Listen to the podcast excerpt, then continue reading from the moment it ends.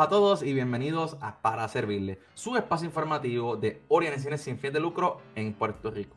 Hoy estamos bien contentos porque formalmente les presentamos el primer auspiciador de este nuestro podcast semanal. Y lo es nada más y nada menos que Oceanía.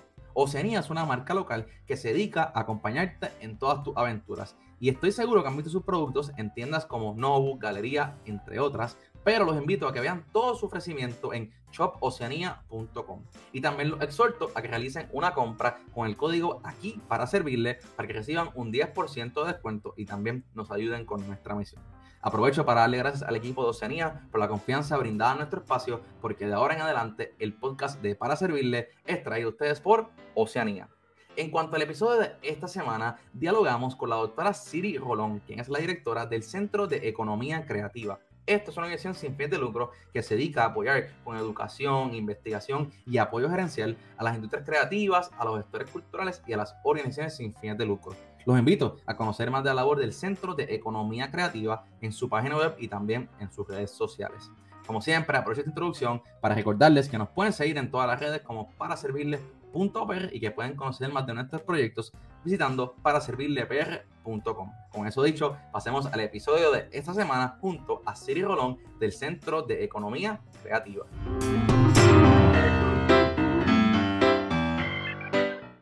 Saludos a todos y bienvenidos al episodio de Para Servirle de esta semana. En esta ocasión me acompaña la doctora Siri Rolón, directora del Centro de Economía Creativa, para hablar sobre esta organización y toda la labor que están realizando en nuestra isla. Bienvenida a Para Servirle.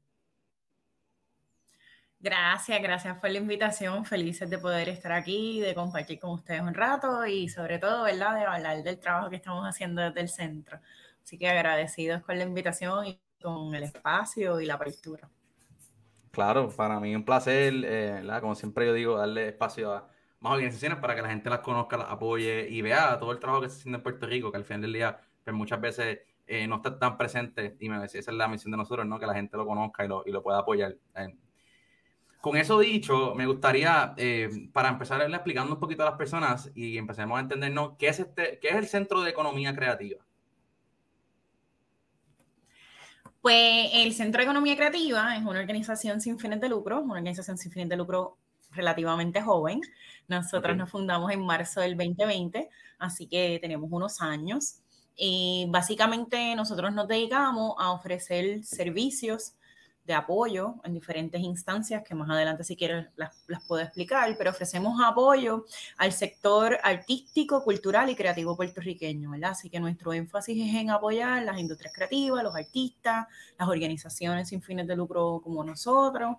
Em, y eh, grupos o colectivos de igual forma que se estén creando, ¿verdad? A la luz de que algunos ya ofrecen eh, algunos, ¿verdad? Algunos servicios o actividades a las comunidades u otros que están en sus procesos de, de organizarse. Qué interesante que, y me gustaría ahorita hablar contigo un poquito sobre esa, ese comienzo, porque fue ahí justo en la pandemia. Eso vamos a ponerlo aparte, ahorita lo hablamos, pero me gustaría conocer un poquito de dónde surge la idea de unirse como organización y empezar a, hablar, a apoyar estos grupos que bien sabemos que muchas veces pues, no tienen necesariamente los recursos o, necesariamente el tiempo, ¿no? Para poder eh, echar para adelante, como quien dice. Pues mira, nosotros nacimos a la luz del trabajo que hace nuestra organización hermana que se llama Inversión Cultural.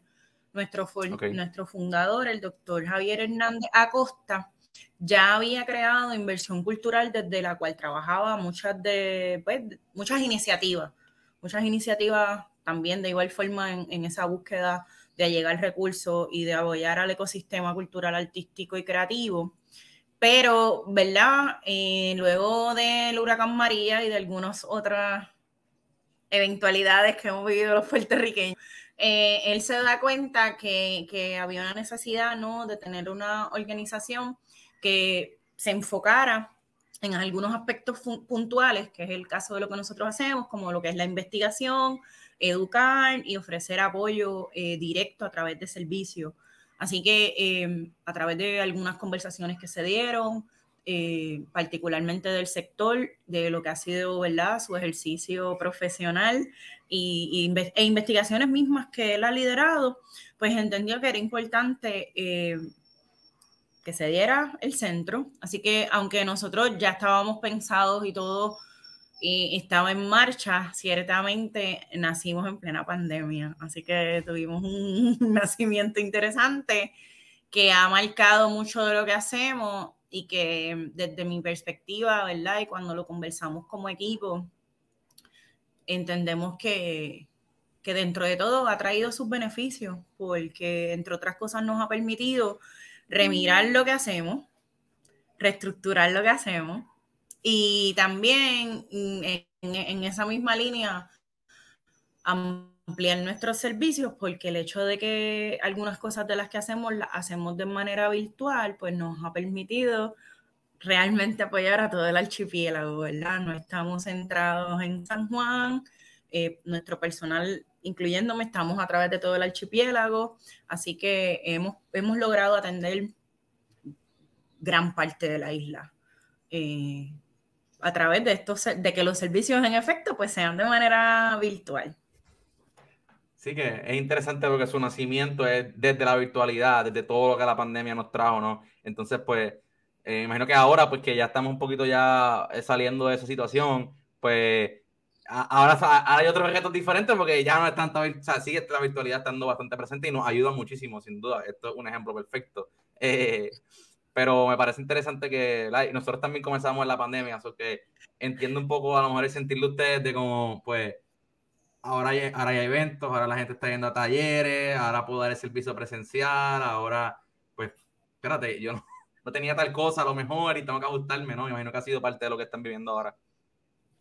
Sí, eh, nosotros cuando empezó el país a, ¿verdad? a abrir, que fue tal cual, ¿verdad? Nosotros poco parte de las medidas que se tomaron fue el cierre de muchos elementos, particularmente del sector creativo y cultural, que fue uno de los más afectados, porque fue de los primeros que, se, que cerró y de los últimos en, en, volver a abrir. Nosotros nos hemos estado tirando a la calle, pero hemos sostenido mucho de la virtualidad, porque como dijiste, eh, ha, abierto otros espacios y nosotros una de las cosas que, que creemos, fomentamos y hemos estado trabajando otra vez es el asunto de la descentralización, ¿verdad? De que los servicios de apoyo no siempre sean en San Juan, desde San Juan. Así que el, el hecho de que contemos con estas herramientas nos ha permitido continuar ofreciendo servicios a gente que ciertamente algunos están en San Juan, pero muchos otros que están, incluso nosotros ofrecemos servicios a organizaciones y, y tenemos eh, personas que son parte de nuestros programas eh, de Culebra, de Vieques, eh, Mayagüez, ¿verdad? Así que eh, este tipo de estructura que tenemos ahora nos ha permitido esa apertura y es una de las cosas que, definitivamente hemos entendido que queremos sostener para, para otra vez, para no, para no ser parte de esa mirada centrista de que todo es desde San Juan y para San Juan. Sí, yo estoy, estoy de acuerdo y, y creo que pues de, eso es una de las cosas buenas que pues, trajo la pandemia, ¿no? Que nos, puso más cerca de, de, de, otras, de otras áreas que a lo mejor uno no estaba considerando, pero hoy en día está, está todo accesible con la virtualidad. Con eso dicho, me gustaría que me comentes un poquito de los programas. Mencionaste que, ¿verdad? gracias a este mismo tema que estamos hablando, pues han podido desplegar esos programas en todo el archipiélago. Cuéntanos un poquito de esos tipos de programas con las organizaciones, con el sector cultural. Pues mira, nosotros tenemos, actualmente tenemos varios programas eh, corriendo al mismo tiempo. Tenemos el Nido Cultural, ese programa es desde el cual ofrecemos servicios directos, particularmente servicios gerenciales. Así que ofrecemos servicio directo y también acompañamiento y apoyo directo en las áreas de contabilidad, eh, en las áreas de planificación estratégica, de planificación de negocios, eh, mercadeo y comunicaciones y eh, tenemos unos apoyos también en, que en que las organizaciones o grupos identifiquen sus estructuras legales y se desarrollen en eh, la redacción de propuestas. Así que ese es uno de nuestros programas, que es el, de, de, servicios gerenciales, un programa Nido Cultural, es un programa que tenemos gracias al apoyo de Filantropía Puerto Rico a través del Fondo Adelante, también de la Melon Foundation y del Fondo Flamboyant para las Artes. Son algunos de, nuestros inversionistas, nuestros colaboradores, ¿verdad?, que, están ahí para que esto sea posible. De igual forma, eh, estamos trabajando un programa, bueno, un observatorio de datos, más que un programa. Tenemos un observatorio de datos que se llama el Lab Cultural. Desde ahí nosotros actualizamos datos relacionados al sector, creamos nueva investigación y también hacemos colaboraciones, ¿verdad? A la luz de no solamente contar con los datos, sino comenzar a utilizarlos para ejercicios de abogacía. Es un programa que también hemos estado desarrollando con el apoyo de la Melon Foundation y del Fondo Flamboyant para las Artes. Tenemos lo que denominamos el programa educativo. Eh, hemos atendido ¿verdad? varios grupos a través de ese programa. Y aunque tenemos ya unas temáticas bastante estructuradas, dependiendo de los grupos y sus necesidades, pues también añadimos algún otro elemento. Ahora mismo tenemos dos grupos que estamos atendiendo, gracias al apoyo del ICP. Tenemos un grupo de artesanos y un grupo de Así que, ¿verdad? Estamos, estamos trabajando esos elementos. Eh, tenemos lo que es el programa Maniobra, que es una, un, ofrecimiento de empleo cultural. Tenemos, eh, a través de Maniobra, tenemos unos 58 artistas contratados, están destacados en diferentes organizaciones sin fines de lucro y el último grupo, que es Maniobra Musical, y van a estar, son muchos artistas independientes que van a estar pudiendo simplemente hacer música de la buena, de la que necesitamos, ¿verdad? Y que, y que, y que es importante. Así que ese, ese fue un programa que estuvimos lanzando el viernes pasado, gracias a la Melon Foundation. Ellos, ellos ¿verdad? Han, han, estado apoyando tanto el primer grupo, que es un grupo que, de, de artistas muy diversos, artistas y gestores culturales esos están destacados en, organizaciones a través de toda la isla. Y entonces el viernes estuvimos lanzando Maniobra Música con, con, todos estos artistas maravillosos eh, que ahora se unen a, lo que hacemos. Y uno también de nuestros recientes bebés, ¿verdad? Son Maniobra y Guarida Cultural. Guarida Cultural es un programa que, que recién creamos, desde el cual entonces vamos a poder ofrecer servicio directo, ¿verdad? Para atender el tema de salud mental, del desarrollo de conductas positivas. Así que entendíamos que esa era un área, ¿verdad? Los artistas son los que están presentes siempre en cada lucha, eh, en cada situación que pasa en este país, pero, pero entonces a su vez quedan, que, quedaban a un lado, ¿verdad? Porque ¿quién cuida al que cuida? Así que, o al que responde. Así que creamos Guarida, que es un programa que, que estamos trabajando gracias a, a los fondos de AFAF y de fondos legislativos eh, comunitarios. Así que eh, eso es un bastante un resumen de lo que hacemos. Eh, en Arroyo Habichuelas tenemos varios programas, pero nuestros enfoques son diversos, particularmente en la investigación, la educación y el apoyo directo, ¿no? Que, que nuestro ecosistema cultural, artístico y creativo pues reciba y tenga colaboradores y, y profesionales que estén de la mano con ellos en, en las diferentes necesidades que surgen, ¿verdad? Eh, como parte de lo que somos como, como una isla caribeña muy particular. Me parece súper buen resumen y, me, y me, me, me, da, me, intriga mucho, ¿no? Como las diferentes áreas en las que toca y se nota que, que viene mucho también de la investigación, donde hay una necesidad particular en el, en el grupo, ¿verdad? En, en, vamos a ver qué podemos apoyar ahí, como bien mencionaba, ¿no? El tema de la guarida, pues como si hay un problema aquí de salud mental en este grupo particular, pues cómo podemos apoyarles, como que se nota que no es, vamos a hacer esto para hacerlo, sino que hay una investigación, data, que eso es bien importante de atrás, ¿no? Eh, me parece muy interesante. Y eso creo que mencionaba que la investigación no es algo bien importante. Estaba viendo la página web y me gustaría que nos comentaran, imagino que es parte de alguno de estos programas, el censo cultural es parte del app cultural que la gente puede entrar y lo van llenando para, o eso es algo que es por fecha, como eso.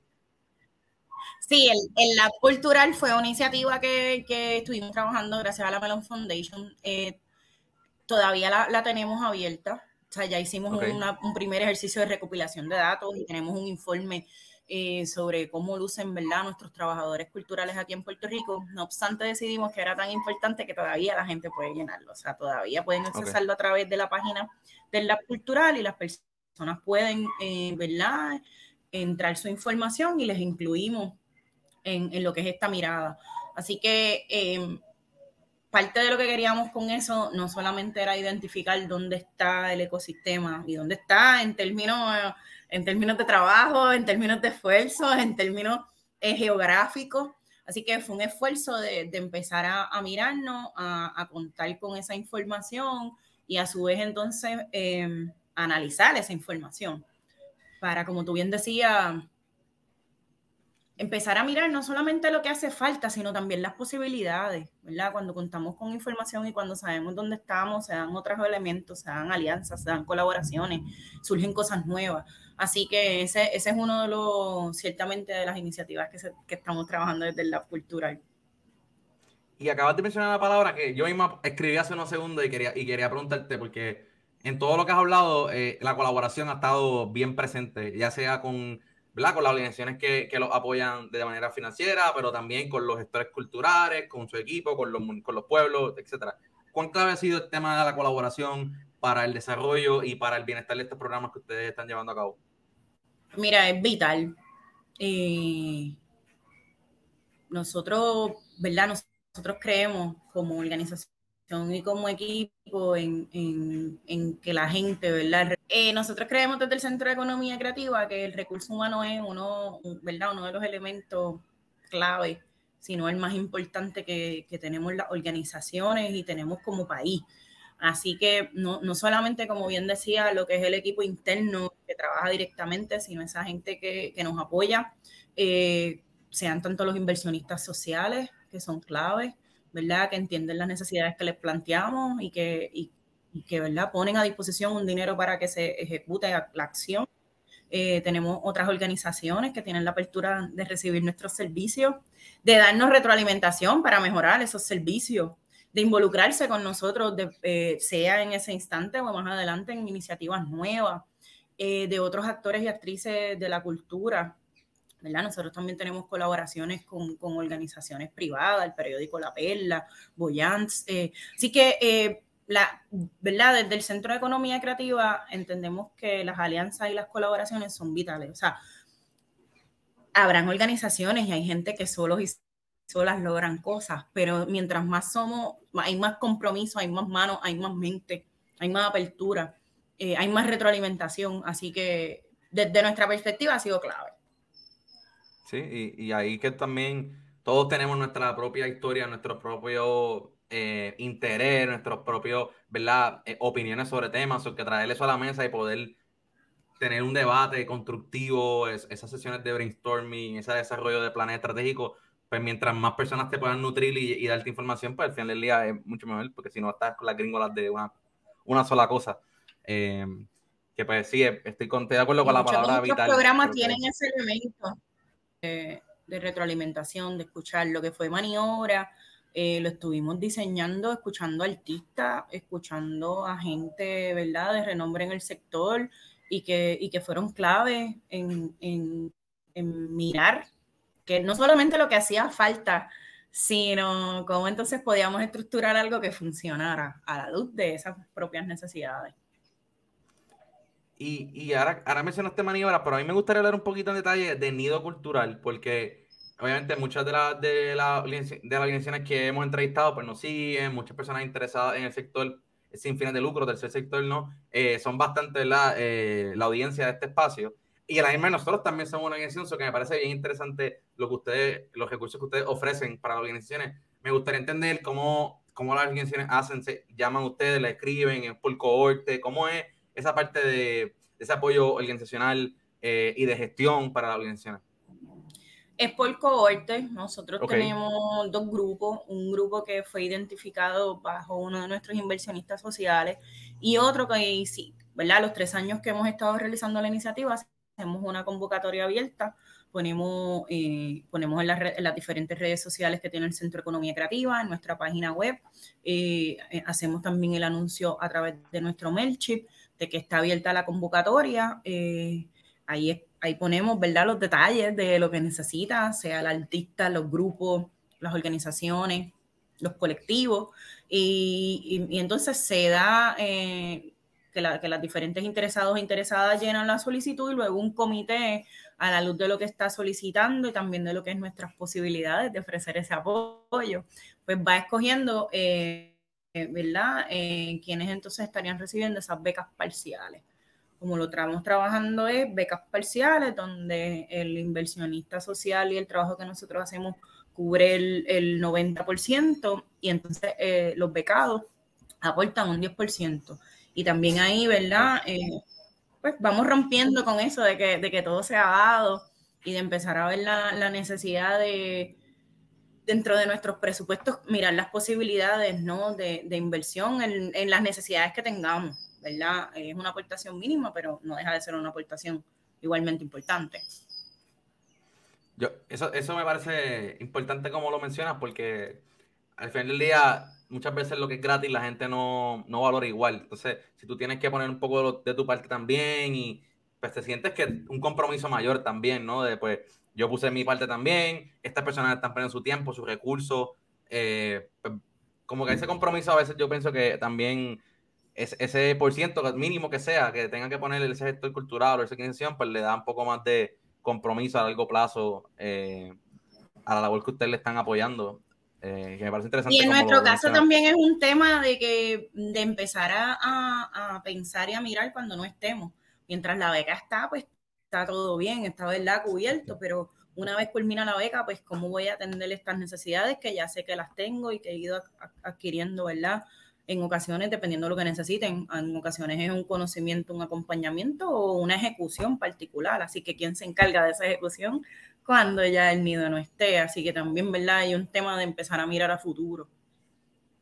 Sí, me parece, me parece interesante porque, al final del día, pues, eh, es, lo, que tú decías, no nadie hace nada solo, eso que es una mano de apoyo, es una forma de, a lo mejor lo que siempre digo, pues, tú eres, uno a lo mejor es más experto en un tema, a lo mejor tú eres bueno en contabilidad en tu organización o, lo que sea, ¿no? Y de momento, pues, otra cosa no eres tan bueno, pues te viene ese apoyo y te ayuda y echas para adelante.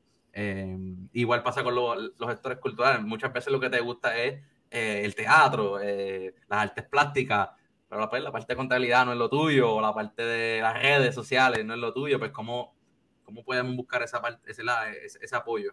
quería preguntarte, porque no sé si esa data existe, ¿no? Pero, ¿verdad? A través de todo lo que es la gestión cultural, todo lo que es arte, pues eso sin duda es un impacto económico a nuestro país. Eh, Imagino que a través del censo, eso es parte también de algún data que ustedes recuperan para saber ese impacto, eh, ¿verdad? De esa gestión cultural a la economía, este mundo ¿no? de economías creativas, como entiendo que es como se le llama.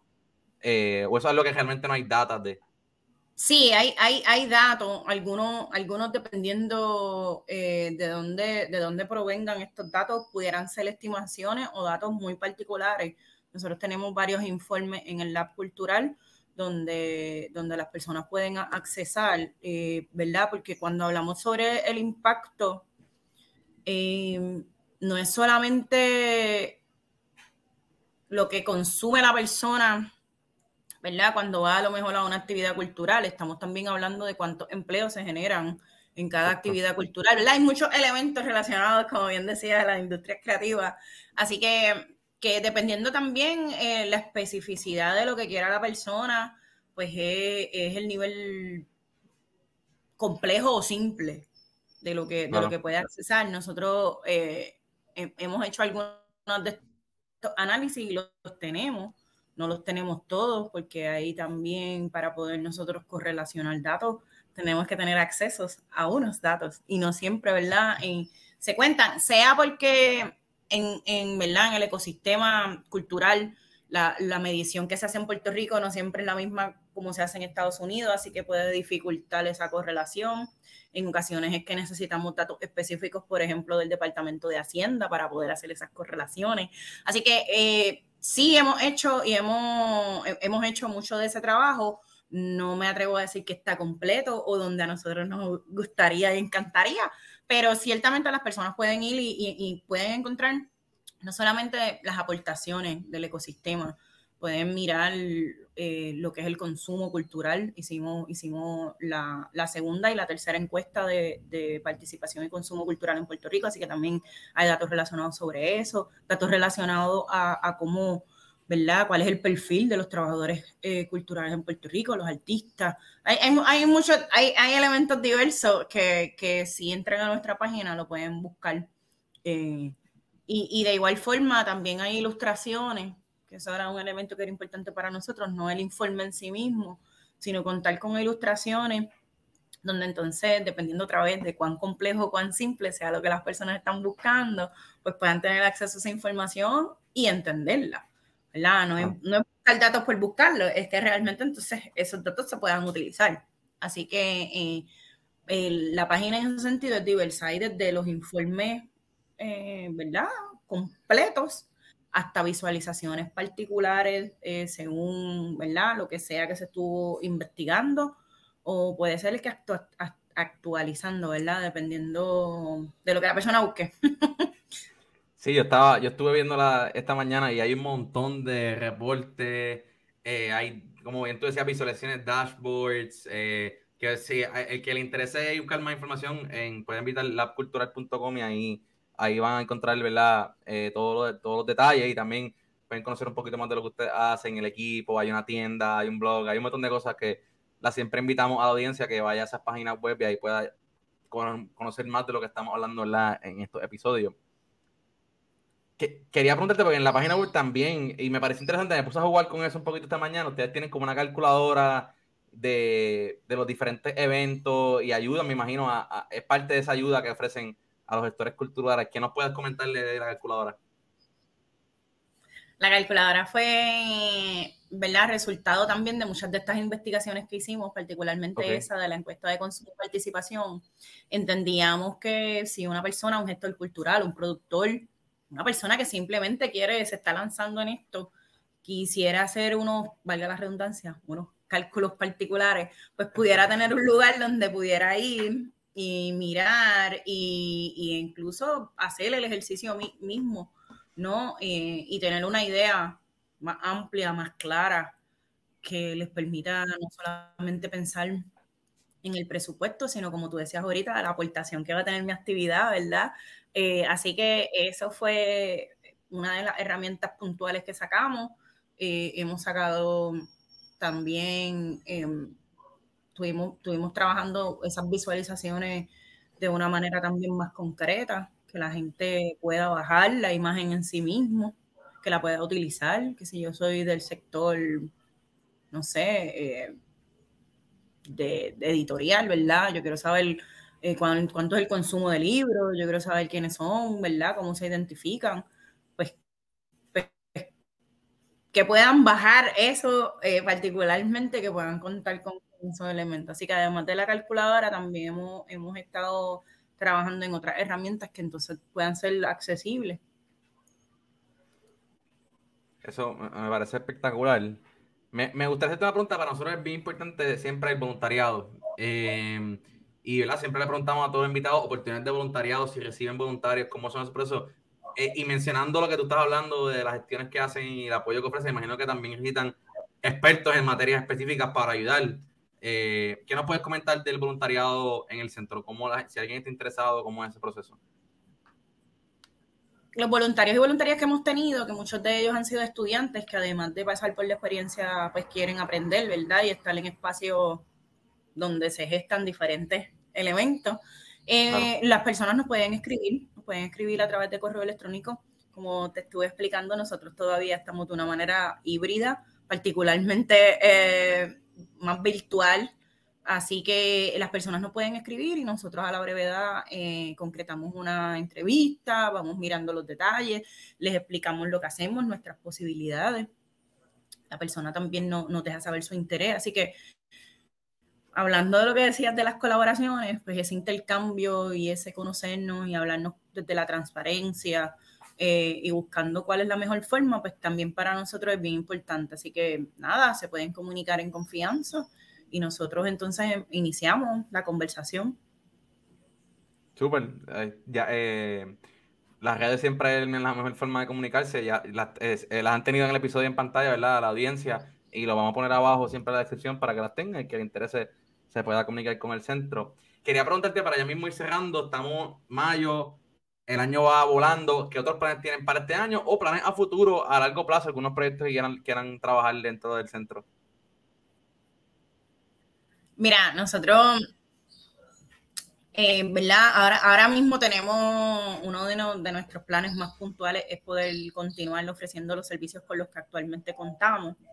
Eh, uno de los elementos que nos gustaría eventualmente, es uno de nuestros planes a futuro, eh, que tal vez no hable tanto de, eso, y es parte de la cultura. Nosotros tenemos un proyecto que se llama Nuestros Tambores, donde estuvimos documentando la, la, labor que hacen los artesanos de los tambores, ¿verdad? Eh, así que, ¿verdad? De, lo, que es ese trabajo de, desarrollar el instrumento hasta el conocimiento que, en sí mismo. Así que nos gustaría, eh, a planes a futuro que tenemos, es ver cómo podemos atender y también eh, audiencia de niños y adolescentes, ¿verdad? Nosotros trabajamos, pues, con casi todas las personas con las que trabajamos son, son personas mayores de edad, ¿no? Personas de 21 años en adelante. 21 en adelante, ¿verdad? Eh, así que, pero que ya gestan de alguna manera, así que una de las cosas que nos gustaría eventualmente es ver entonces cómo apoyamos a esas nuevas generaciones, tanto involucrarse en el ecosistema, o sea, porque, ¿verdad? Porque hay, hay un elemento de continuidad, eso de alguna manera lo comenzamos también con, con Maniobra Música, dos de los jóvenes músicos que van, que van a ser parte de, o que van a ser parte, no, ya son parte del programa, ¿verdad? Lo estuvimos lanzando el, viernes. Son, son jóvenes, uno va a estar destacado en Fundación Culebra, culebrense, músico, se va a poder dedicar a eso, va a poder hacer esa retribución a su comunidad, que otros eh, jóvenes se involucren. Eh, tenemos también a Exxon, que está de parte del Instituto Rafael Cepeda. Así que él, él, va a poder seguir haciendo todo lo que hace, es talentosísimo pero también le permite esa oportunidad de dar continuidad a lo que ha sido el legado de su abuelo y de lo que hace la institución como tal. Así que planes a futuro, ver, ver cómo no solamente ampliar los servicios, ¿verdad? Si, si salen oportunidades que signifiquen apoyar al ecosistema, posiblemente nosotros digamos que sí, buscaremos el cómo lo hacemos. Eh, eh, eso lo resolvemos en el camino, pero también entonces de ver cómo involucramos a las nuevas generaciones, eh, sobre todo, ¿verdad?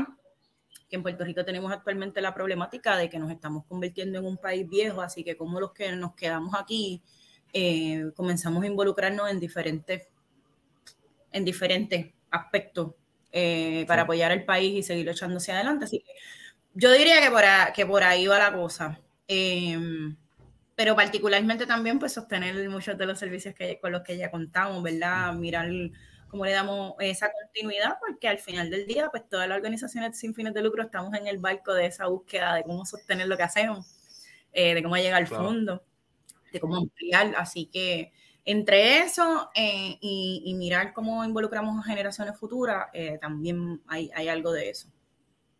Y el reconocimiento, yo pienso que con nuestros tambores miramos, empezamos a ver ese reconocimiento a esos máster, a esa gente que ya, pues nada, eh, hay un legado ahí de, lo que vienen haciendo y cómo reconocerlo y documentarlo y ponerlo a disposición eh, del resto de nosotros. Sí, llevan nuestra cultura, sin duda alguna, eh, son nuestra cultura. y me encantó lo que mencionaste, que también lo de, pues, veremos cuando llegue, porque yo creo que eso representa el sentir de la organización de de lucro que son flexibles ante cualquier situación, programa que quieran lanzar y van para adelante con los recursos que hayan, porque por el fin del día el servicio es la pasión que ellos sienten por las personas a las que apoyan, que pues eso es parte de, de, lo bonito del tercer sector eh, en Puerto Rico y a nivel mundial. Quería preguntarte algo rápido, porque me acuerdo que lo vi hace una semana y creo que así fue que conocí, conocí ustedes en febrero. Ustedes tuvieron un simposio de de, gestiones culturales, eh, de industrias creativas, perdóname. ¿Eso es lo que piensas repetir en algún momento? ¿Cómo, se, cómo fue esa edición de, este simposio? ¿Cómo, ¿Cómo estuvo? Sí, mira, a la luz del trabajo que hacemos desde el Lab Cultural, ¿verdad? Del Observatorio de Datos eh, y, y, otras instancias que ya te he explicado mucho de lo que hacemos, ¿verdad? Claro. Estuvimos eh, uniéndonos con la Universidad del Sagrado Corazón.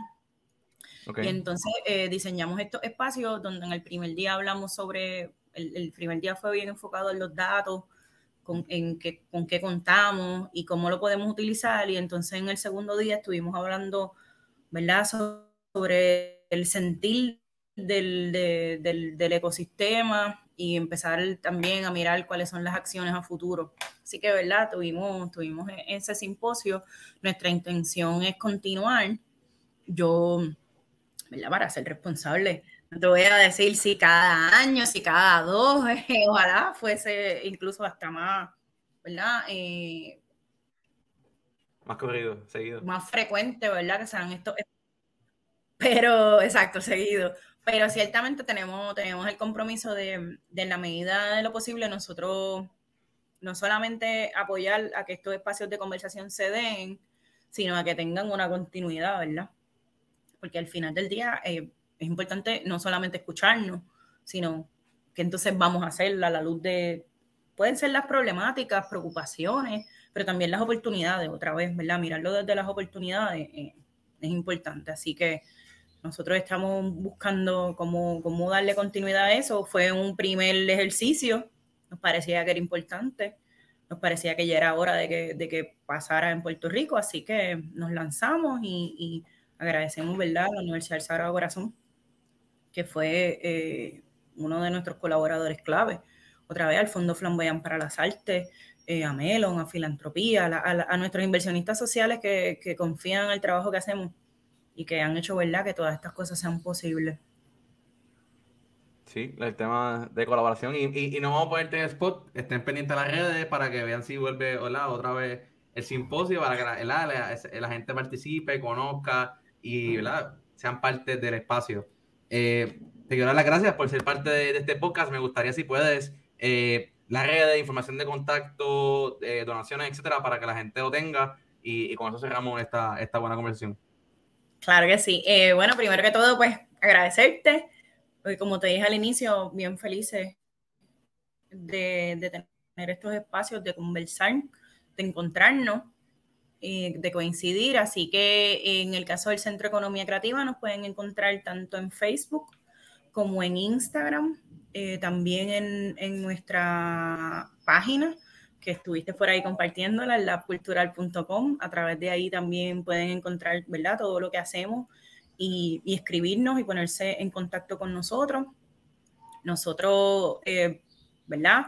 Si nos escriben por las redes o nos escriben por correo electrónico, vamos a, estar haciendo el esfuerzo de, de, devolver las comunicaciones y de ponernos en contacto. Así que desde lo que hacemos, pues poniéndonos a disposición del país ¿verdad? Porque al final del día, aunque en el caso del centro nosotros atendemos una sesión de lo que somos como pueblo, ¿verdad? Atendemos al ecosistema artístico, cultural y creativo, no significa que, estamos cerrados a, seguir construyendo.